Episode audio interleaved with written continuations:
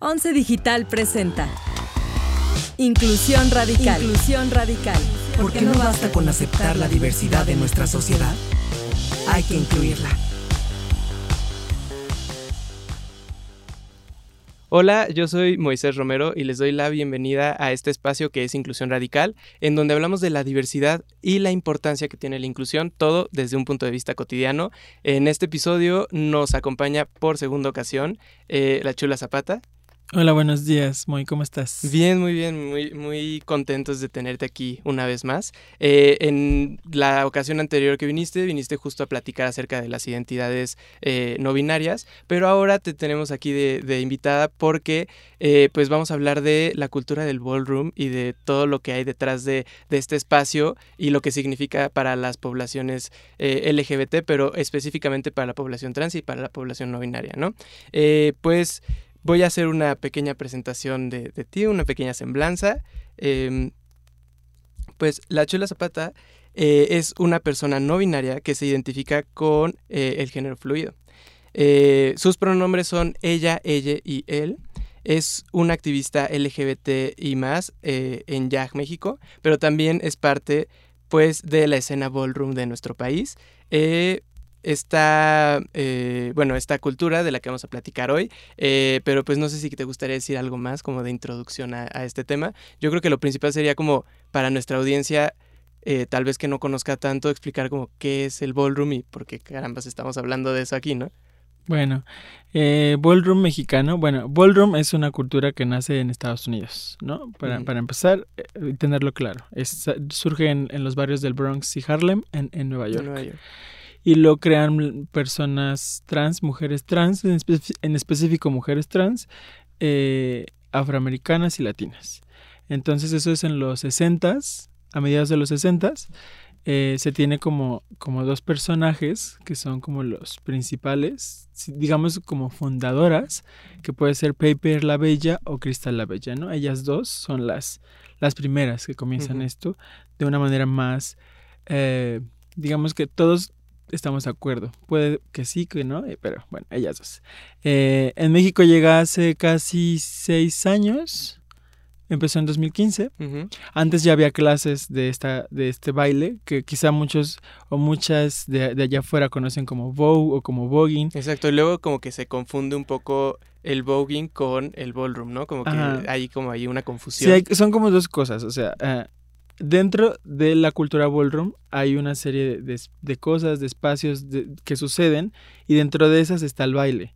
Y el baile se llama voguing, pero el voguing o el vogue solo es un estilo de varios, ¿no? O sea, hay varias categorías o varios estilos de performance, de baile y otras, otras categorías que son más eh, de moda, por así decirlo, como fashion, como bizarre, como hay toda, toda, todo, hay todo un mundo detrás de, la cultura ballroom, o dentro más bien de la cultura ballroom, que no solo tiene que ver con esto que conocemos, si es que vieron Pose o si vieron Paris is Burning, que es este pues posar y bailar y caerte y todo esto. Exacto, exacto. entonces, eh, sí, hay, hay algo más que solo baile en la cultura ballroom. Ok, y justo la idea de esto es como, eh, pues, hablar de, de esto que hay detrás de, los bailes, porque creo que en, en, especial en el último año, en los últimos dos años, se ha popularizado muchísimo, como dices, gracias a, series como Pose, o incluso hasta cierto punto por, no sé, RuPaul's Drag Race se conoce un poco ciertos movimientos o cierta eh, terminología que se usa en especial en Estados Unidos, pero en, eh, se, ha, popularizado mucho como el voguing y, y como hasta cierto punto la, cultura del ballroom, pero como dices, hay como mucho detrás de, lo que se ha popularizado o de los bailes, eh, y antes de entrar de lleno a esto, me gustaría eh, pues eh, llevarlos a, una cápsula informativa acerca de, la escena del ballroom en nuestro país. La escena voguing en México nace alrededor del 2010 en los salones de baile de la ciudad y tiene un boom en 2013. En cambio, la escena ballroom tiene aproximadamente seis años y nace en el antro La Purísima, con prácticas públicas de House of Apocalyptic. El ballroom son las fiestas en las que van a competir y a medir sus distintas habilidades les chiques en diferentes categorías, entre ellas el voguing. Bueno, regresando un poco, este, justo la idea es eh, eh, pues que el ballroom, su principal o sus principales eventos son como estos, estas fiestas, por así decirlo, en donde se hacen competencias de diferentes categorías. Eh, no sé si nos podrías hablar un poco más tanto de, de estas, estos eventos como de, pues, cómo funciona todo esto de las casas, de, de si es una casa contra otra casa o cómo, cómo se da esto, cómo entra, entran las personas a estas casas y así. A ver, vamos por partes. Sí, es que es, un mundo pues muy, muy grande, ¿no? Es como muy extenso. Sí, hay, hay un montón de, cosas que tendríamos que explicarles, pero miren, voy a, voy a tratar de hacer como paso a pasito. Ok.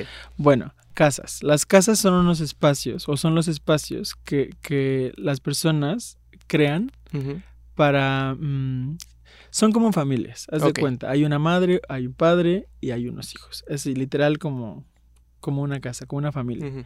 Entonces, este padre o esta madre no es que sea algo biológico, sino es más bien un líder que es un guía que acompaña, que enseña, que comparte, que, que, que, que, da algo a las otras personas. En este caso, por lo regular, siempre los líderes son personas quizá un poco más maduras o que conocen más de la cultura y siempre llegan nuevos chicos, nuevos chiques a, aprender. ¿Aprender qué? Aprender eh, no solo baile, sino también a, compartir cosas de vida, de, estudios, de si no tienes trabajo llegas y, y, tratas de, entre todos buscar algo, ¿no? Eso por un lado las casas. ¿Cuándo se crean? Se crean porque en, bueno, en México no es tan similar a Estados Unidos, en el, porque en, en, Estados Unidos empezaban a crearse porque literalmente las personas no tenían un hogar. No tenían un hogar y entonces eh, se reunían varias, había una persona que era la madre o la líder, principalmente o comúnmente eran fem queens. El término fem queen es mujer trans. en, en ballroom usamos diferentes términos. Mujer trans es fem queen. Eh, las personas gays somos o son butch queens. Este, y hay una, variedad de, ahí, pero esos son como los principales. Entonces, llegas a este lugar donde no tienes un, no tienes un hogar, te, te cobija, te, te, abraza una mujer trans y entonces crea una casa. En, ellas empiezan a ponerles nombres, ¿no? En ese momento podría ser la Bella o Ninja o ahora hay más, ¿no? Revlon, en México está Apocalyptic, está este House of D, hay un montón de casas y básicamente se vuelve un espacio en el que puedes estar tranquilo, puedes estar seguro y puedes eh, encontrarte con los otros que son similares a ti o... Como una especie de familia elegida, ¿no? O sea, hasta cierto punto, pero también tiene esta parte como de comunidad y de, de espacio seguro. Exacto, entonces, bueno, las casas. Ya que te estás en una casa de, de ballroom o de, la cultura ballroom, eh, lo que sucede es que hay competencias, hay lo que se llaman balls. En México tenemos una cosa como muy chistosa de, de traducir como mal las cosas y lo hacemos como a propósito, ¿no? O sea, ahora, ahora nosotros les decimos bolas, ¿no? O así como, vamos a la bola de tal, ¿no? A la bola de Kiki House of Jotas, a la bola de Kiki House of Orión, lo que sea, ¿no? Entonces, en estas, en estas balls, bolas, son este competencias, ¿no? De donde llegas. Es un espacio sí seguro porque mm, regularmente o casi siempre las personas que estamos allí somos de la comunidad LGBT, ¿no? LGBT y más. Entonces, eh, de entrada, llegas a un espacio donde nadie te va a señalar, nadie te va a criticar, nadie te va a discriminar, no te va a pasar nada malo, ¿no? Porque dices, estoy aquí con mi gente y entonces voy a disfrutarlo. ¿Y cómo lo disfrutas? Pues te creas un outfit para, para el momento. Si, no sé, por ejemplo, eh, la categoría tiene que ver con, por ejemplo, Día de Muertos. Y tiene que ver con Cempasúchil.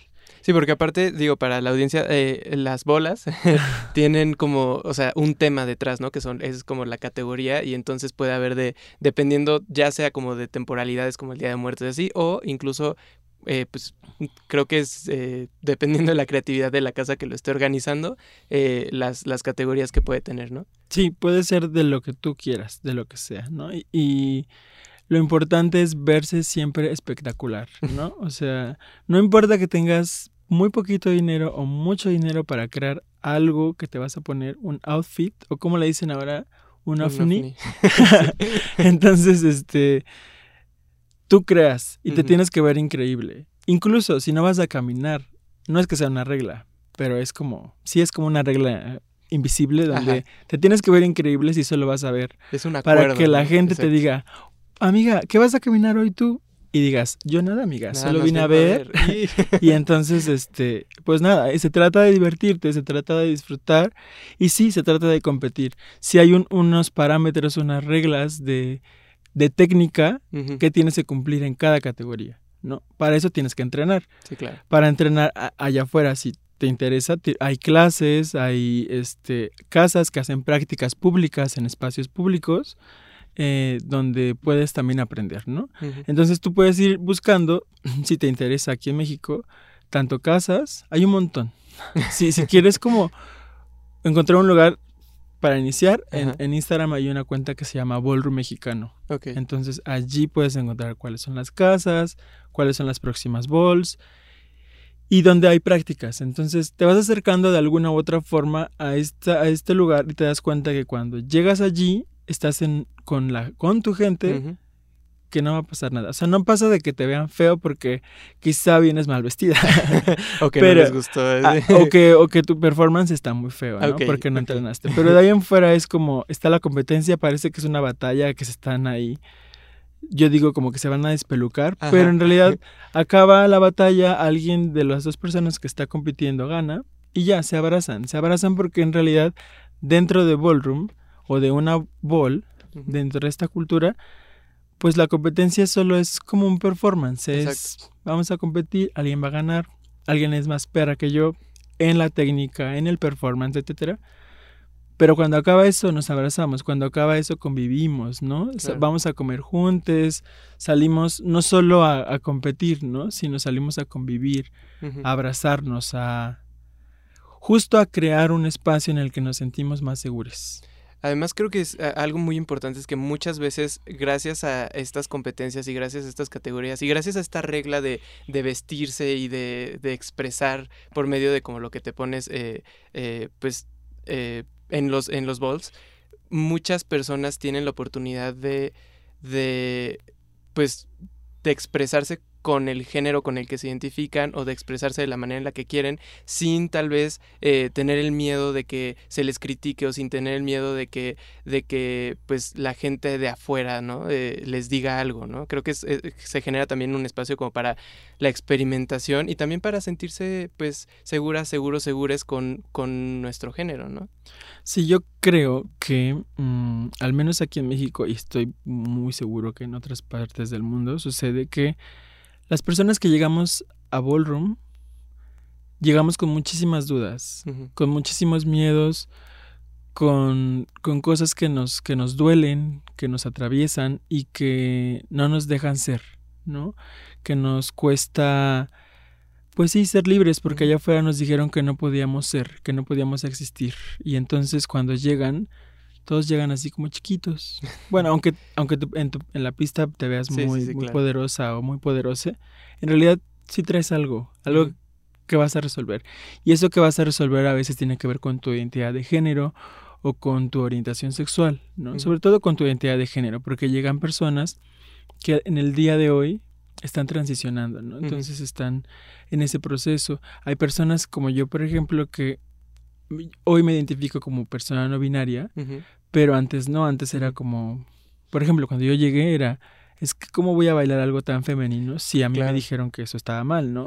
Incluso dentro de, ahora sí decirlo como dentro de eh, una persona que se identificaba como, no sé, hombre homosexual, era como, pero ¿cómo voy a ser tan femenino? ¿No? O sea, ¿cómo voy a moverme de esa manera como acá? Sí, sí. Sí, y ese es uno de los principales, bueno, yo he visto que a varias nos pasa, que es como que nos cuesta, ¿no? Sobre todo a los, a los, a los jotos como yo, que, que es así de, es que todo el tiempo me dijeron que tenía que ser masculino, entonces ¿cómo voy a ser femenino? Y lo bonito de, de, bueno, al menos de Vogue, de, la categoría de Voguing o Vogue Femme, es que se celebra todo el tiempo la feminidad, se celebra ser como, sí, ser sensible, o sí eres una perra, pero sigue siendo, sigue siendo esta feminidad que es como una fuerza que siempre nos están prohibiendo, pero aquí es como no, aquí la fuerza viene de lo femenino. Y lo femenino surge en las mujeres trans, al menos en esta cultura, ¿no? Es como las más femeninas dentro de la cultura ballroom son las fem queens. Las fem queens son las mujeres trans. Y es muy importante recalcar esto porque el espacio fue, creada, fue creado por ellas, para ellas, y entonces es como muy importante cobijarlas, ¿no? Entonces, hay personas que llegan y no han transicionado, ¿no? Que, que muchas que yo conozco ahora las conocía distintas, ¿no? Entonces, ahora las, las veo y, es tan bonito descubrir, o bueno, más bien observar que cómo, cómo van cambiando y cómo se van abrazando y cómo de pronto es como, como una flor, ¿no? Llega así un, un, botoncito y de pronto uf, se abre una, una flor bellísima, ¿no? O sea, yo veo a, a Chauvin que, que llegó ahí, este, a este, Suset Begonia, que es de House of Cotas, que también ahí floreció, Chris Romero, que floreció allí, y un montón de mujeres que es hermosísimo ver, ¿no? Sobre todo, y, y actualmente, y que creo que tiene que ver con el momento social, político que estamos viviendo, habemos muchas personas que estamos abrazando esta feminidad, masculinidad o ninguna y que nos nombramos no binarias, ¿no? Claro. Entonces es como se ha vuelto un espacio para pues que te permite, ¿no? Eh, eh, que te permite expresarte y, reafirmar cómo te sientes, ¿no? Creo que ese es principal. Digo, perdón por interrumpirte. Sí, sí, sí. digo, y, y, y aparte lo bonito de este espacio es que no, discrimina otras identidades, ¿no? No se refiere a que solo sea exclusivo de mujeres trans o exclusivo de personas no binarias, no, sino que hemos incluso abrazado a mujeres cis heterosexuales que han llegado, que han llegado con mucho respeto, que no es una escena que fue creada ni para ellas ni por ellas, pero que aún así han encontrado un espacio seguro, ¿no? O sea, muchísimas mujeres llegan porque se sienten cómodas, porque pues no sé qué sucede, que como que yo creo, no lo sé, hemos sufrido tanto muchas personas de la comunidad LGBT que cuando vemos a otra persona vulnerable que llega a este espacio y quiere formar parte, sí. pues nada más dices, sí, ven, y la abrazas, ¿no? Entonces, no es tampoco una fantasía de, ah, Ballroom es un espacio seguro, uh, vamos para allá y todo va a estar bien, ¿no? O sea, hay muchísimas cosas que resolver dentro de nuestra comunidad, claro. ¿no? O sea, hay problemas, hay personas que tenemos diferencias, este... Hay, hay, hay cosas que suceden, que no están bien y que se tienen que estar resolviendo, ¿no? Eh, sobre todo creo que también tiene que ver con un... Siento yo que es algo cultural, pero muchas jotos, muchos hombres gays, pues tenemos todavía cosas que resolver. Entonces, cosas que resolver que a veces se podrían leer como misoginia o que se podrían leer como transfobia y que, que, estamos en ese proceso, ¿no? Y, y esos, esas cosas existen dentro de, dentro de nuestra comunidad, pero hay una mujer trans que quiero mucho aquí en México que se llama Isha, es de mi casa, es Isha Yubera. Em, ella dice, sí, tenemos cosas que resolver aquí adentro, ¿no? Aquí con nosotras, entre nosotras. Pero sí es un espacio seguro porque yo sé que aquí puedo estar tranquila, puedo ser feliz, puedo ser quien yo quiero ser y no me va a pasar nada.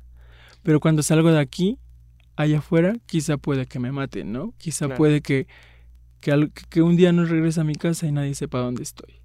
Entonces aquí sí me voy a pelear con la otra y nos vamos a desgrañar y todo, pero estamos, como quiera que sea, seguras, seguras. Entonces, no deja de ser un espacio que tiene que resolver mucho, pero sigue siendo un espacio que, que creamos y que hacemos más seguro o menos inseguro. Además, creo que eh, el, o sea, bueno, cuando tú entras a este mundo, entras pues por tu propia voluntad, ¿no? Entonces, creo que eh, incluso eh, el, el, querer entrar y el querer eh, informarte más acerca de, de, estas competencias, de esta cultura, de estos, de, estos bailes, también es como el primer paso para decir como tal vez yo también tengo cosas que resolver, pero pues quiero pues abrazar una comunidad, ¿no? Y que esta comunidad también me abrace porque pues de alguna manera como lo dijiste, seguimos siendo como poblaciones vulnerables y siempre es bueno encontrar estos espacios que nos permiten expresarnos y que nos permiten pues eh, ser quienes somos como y aunque haya problemas y aunque de repente haya pues fricciones entre personas porque pues claro que en cualquier comunidad las va a haber, sigue siendo más seguro que el mundo de, de fuera del ballroom, ¿no? Este y bueno, creo que antes de, de terminar me gustaría un poco que nos contaras tú cómo fue que llegaste a este mundo? ¿Cuál fue como tu primer acercamiento? ¿Cómo entraste? ¿Cuál es tu historia con el ballroom? Mm, yo en 2016 comencé a ir a las prácticas. Eh, ahorita acabo de pasar una cápsula, bueno, hace un momento, que hablaba de las prácticas públicas que se hacían en La Purísima, en el bar de La Purísima. Yo comencé a ir ahí, solo a ver en 2016 eh, ya así como espectador estuve como un año así, porque te digo, hay una cosa con la que lidias o muchos lidiamos que es yo no puedo bailar femenino, entonces esto no es para mí, pero me gusta verlo. Bueno, llegó el día en que me gustó, entré a una primer casa que se llama o que se llamaba que ya no existe Mamis, después me fui a Apocalyptic y ahorita estoy en Lluvera. Entonces, eh, yo, en mi caso, muy, muy particular, a mí siempre me dio miedo hacerlo solito. Hay gente que aprende viendo videos y lo hace increíble. Hay gente que lo empieza a hacer sola o sole, solo eh, porque va a prácticas. O incluso hay gente que nunca ha entrenado y se mete y, se le da. Ajá. digo, tienen que entrenar, lo hacen después y ya les queda increíble. Pero yo sí tuve que ir a clases, ¿no? O sea, eh, porque Así, así fue mi proceso. Mm. Y, entré allí y me daba miedo y fue mucho, un, largo tiempo donde cada bol, cada bola a la que iba acababa frustrado porque no lo hacía bien. Entonces, hay muchas cosas que cada uno va teniendo, un proceso distinto. Y ya en 2017 entré, en 2019 fui a Costa Rica a, a un bol allá, que también conocer e, escenas de otros países o, aquí mismo en, la, en, en México de otras ciudades, es, es muy distinto, ¿no? Es, es distinta la escena de Guadalajara o la de Monterrey o la de Querétaro o la de Mérida a la de la Ciudad de México, ¿no? Tienen... Eh, sí tienen energías distintas porque la gente es distinta, porque las historias, aunque estamos en el mismo país, son distintas, ¿no? Entonces, eh, pues eso, no sé qué, qué, más me preguntabas de, ah, pues cómo llegué. cómo llegaste y cómo, cómo, qué significó para ti ya después de estar, o cuando ya estás dentro de esta cultura, como para, pues nos comentabas un poco de tu identidad, de, de cómo te fuiste, pues te ayudó a descubrirte como una persona no binaria. Eh, pero sí, o sea, ¿qué significa para ti el ballroom? Pues creo que es mm, una forma de vida, o sea, sí se vuelve como un, una cosa que una vez que abrazas, ya no puedes soltar. O, o bueno, yo no, yo no quiero soltar y no, y no pienso soltar. Entonces, este, porque por un lado encuentras personas, encuentras historias, encuentras familia. Eh, hoy eh, la que es mi madre, que es Anya Ninja, este, es alguien que nunca, espero no, no se vaya, ¿no? Entonces es como, creas tantos lazos dentro de esa comunidad que que creo que lo que te hace quedarte es que te sientes seguro, que te sientes contente de, de, ser quien eres y que nadie, nadie, nadie te va a decir que está mal.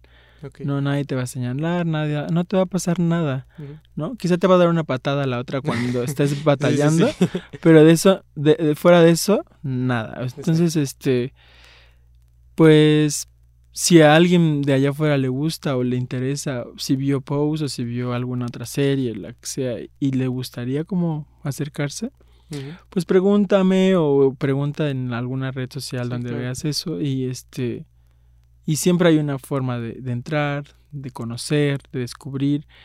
Y, y, si, y si te interesa o te llama la atención, quizá es porque también tienes que descubrir cosas tuyas. Entonces podría ser un, un camino distinto porque siempre hay muchos caminos, hay muchas formas de poder encontrarte, pero este creo que es muy emocionante porque, porque siempre este, estar celebrando tu identidad en cada competencia es como lo más, ¿no? Así como... Aparte es divertidísimo. Bueno, yo, o sea, he ido a ver, una vez fue, fue un bol hace unos años y es increíble ver como todas las categorías, a toda la gente, cómo se visten, cómo, o sea, es, es increíble, es la verdad una, una emoción muy, muy bonita ver Sí, sí, sí. Si pueden, vayan, conozcan y, Y si entran a alguna casa, pues ya les digo, muy, buena elección o muy mala elección. Mejor vete a esta casa. No, no es cierto. No, no, Todas son buenas. Todas son buenas. Oye, y pues este, con eso me gustaría terminar. La verdad, este, ya se nos acabó el tiempo. A mí me gustaría seguir platicando de esto, pero eh, igual vamos a dejar tus redes sociales, cómo te pueden encontrar. Eh, y pues también la, la, red social que nos dijiste por si alguien está interesada, interesado, interesada en entrar, era... Eh, pueden buscar Ballroom Mexicano. En esa hay siempre se están publicando eventos que va a haber, balls, prácticas públicas o clases. Entonces, y aparte siempre hay videos de la gente que lo hace bien. o no lo hace bien, pero se ve increíble. Entonces, este, todas las, y ya a partir de ahí puedes explorar a otros, a otros, ¿no? Pero Ballroom Mexicano, arroba Ballroom Mexicano en Instagram, ahí. Perfecto. Pues vayan a esas si están interesados, interesadas, interesadas en entrar a esta cultura o simplemente en ver, ¿no? O sea, en, conocer y en, ir a uno de estos bols que la verdad lo recomiendo muchísimo. Eh, y pues eso es todo por el día de hoy. Muchas gracias por haber estado aquí con nosotros. Y muchas gracias a nuestra audiencia por seguir acompañándonos cada martes en Inclusión Radical. Les esperamos el próximo martes con más temas que nos ayudan a pues analizar las problemáticas que salen a partir de la diversidad y cómo a través de la inclusión las podemos resolver para generar una sociedad más justa y equitativa para todos. Muchas gracias. Síguenos en nuestras redes sociales como arroba canal 11 TV y visita nuestro sitio web www.canal11.mx. Las opiniones vertidas en este programa son responsabilidad de quienes las emiten. El 11 las ha incluido en apoyo a la libertad de expresión y el respeto a la pluralidad. 11 Digital presentó Inclusión, Radical. Moderado por Eduardo Valenzuela. Talento adicional, Vania Belmont y Rodrigo Gutiérrez. Coordinación de producción, Daniel Acuapio y Moisés Romero. Postproducción de video, David Vargas. Diseño sonoro y postproducción de Franco González. Diseño y animación, Pavel Molina y Mitzi Castillo. Con una investigación de Viridiana Hernández. 11 Digital va contigo.